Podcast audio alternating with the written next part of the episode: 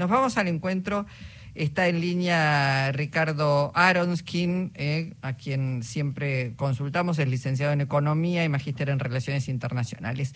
Ricardo, ¿cómo te va? Jorge Alperín, Luisa y todo el equipo te damos la bienvenida.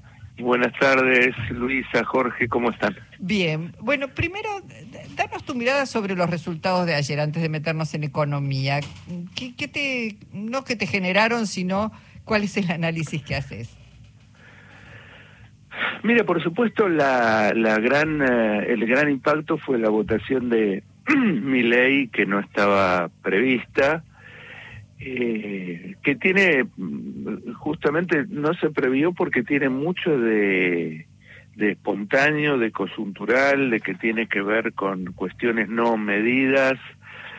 Eh, no era una tendencia firme, de hecho yo había realizado una serie de de trabajos en base a las elecciones provinciales y el, el, número que me daba de, de la gente de mi ley era mucho más bajo. Eh, creo que hay la gran discusión es de si esto que apareció está expresando una tendencia profunda y duradera o es, eh, o es eh, expresión más de un momento, de una coyuntura, eh, lo que sí estoy seguro es que siendo que estamos hablando del el 30% de los que votaron, estamos hablando de mucha gente y por lo tanto eh, de muchas perspectivas que están eh, convergiendo. Es decir, en el voto hay que analizarlo mucho más para ver cuántas cosas distintas están metidas en eso. Es claro que la Libertad Avanza es un grupo de derecha, es un grupo ultraliberal, es un grupo sumamente reaccionario eh, y hasta te diría peligroso para el, para el, para el propio empresariado. Pero la verdad que la gente que lo votó hay muy, muy diversa eh, formación, características, este, digamos, de una punta a la otra del país, desde los chicos de clase media en muy buena posición económica que lo votaron acá en Capital, hasta gente sumamente desposeída que lo votó en distintos lugares del país. Entonces todo eso hay que estudiarlo muy bien. Me parece que eso no constituye por ahora un, eh, un, eh, un fenómeno político permanente. Hay que ver cómo, por supuesto, evoluciona eso. Ricardo, este, estaba pensando, por un lado, efectivamente eh, está en duda hasta qué punto lo votaron por las ideas de mi ley o más bien porque aparece como el cuestionador de los dos partidos tradicionales que gobernaron los últimos siete años y por lo tanto este, están más cerca de ese gesto de rechazo que eh, de compartir las ideas de él. Esa es una cuestión. Más en profundidad, la otra cuestión es, otra vez nos toma de sorpresa eh, una, voluntad de la gente y la cuestión es si esta sociedad, a raíz de tanto, de un prolongado periodo de decadencia económico-social, no se fracturó tanto que vamos perdiendo la posibilidad de percibir qué pasa con otros sectores sociales, ¿no?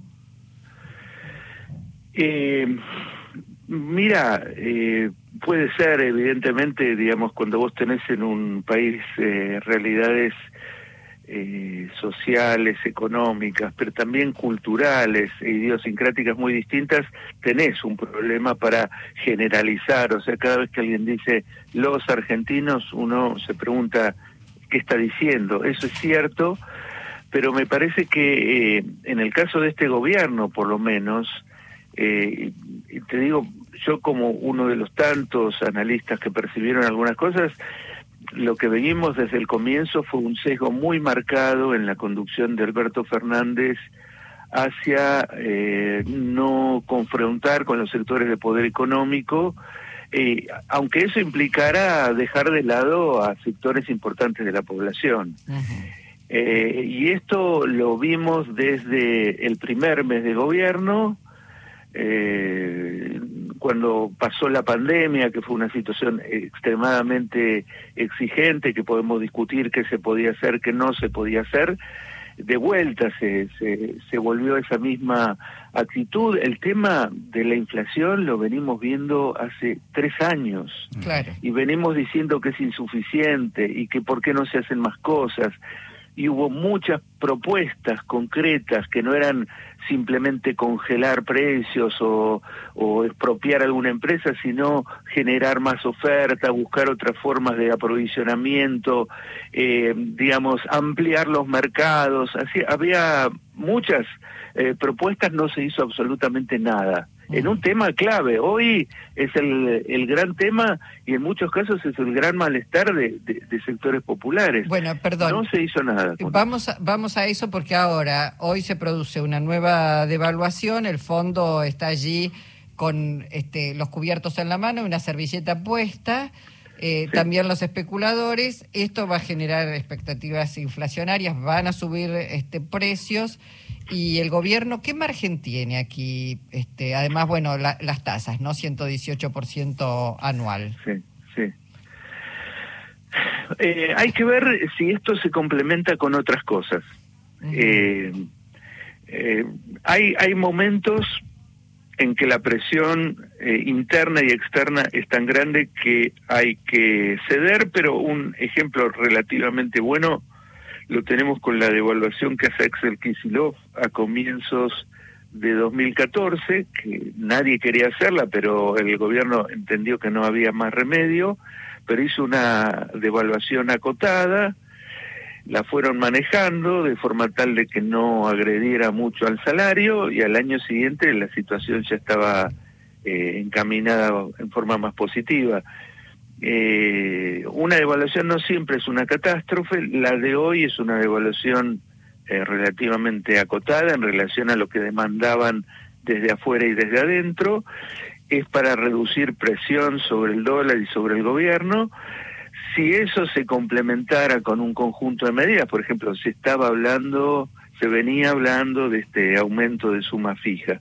Nada más oportuno en este momento, dado que efectivamente va a haber un proceso remarcatorio y dado que el gobierno en todo este tiempo no construyó ninguna capacidad de regulación sobre ese tema, bueno, eh, si de pronto se compensara lo que podría ser el impacto sobre un salario medio eh, con un aumento de suma fija, bueno, digamos, este, se estabilizaría un poco más la situación cambiaria, la gente no percibiría una erosión significativa de sus ingresos y quizás entraría en un último tramo previo a las elecciones más este tranquilizado, pero eso no lo no lo sabemos porque hay mucho juego político en todo esto. Se mencionaba que un razonamiento que había en sectores oficiales era que en las últimas semanas y previendo el impacto que tendría justamente las PASO,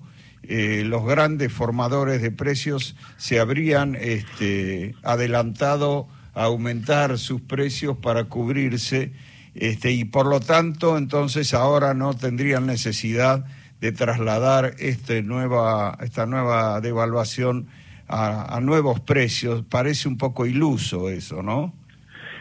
Sí, porque aparte eso tiene una, una teoría que se es obsoleta, que dice que las empresas este, remarcan por porque aumentan sus costos, entonces para no perder ganancia tienen que remarcar.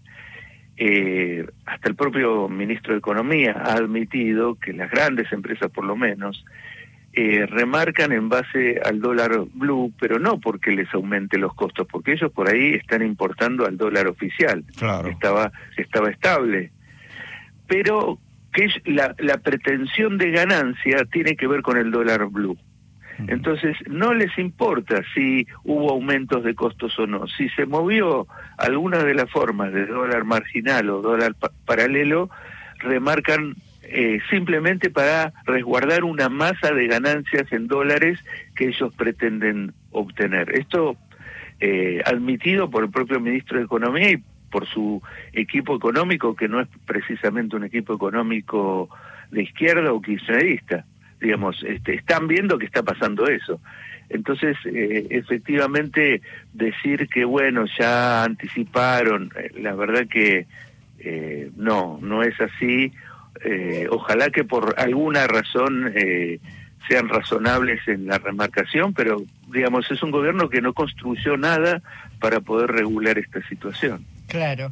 Bueno, vamos a ver eh, lo que pasa en las próximas horas. Se va a estar conociendo mañana, además, el IPC, el índice de precios al consumidor del mes de julio. Vamos a ver cómo da y, y, bueno, este, el gobierno tendrá que hacer todo, todo lo posible por encauzar esta, esta situación, que es una partida difícil, Ricardo.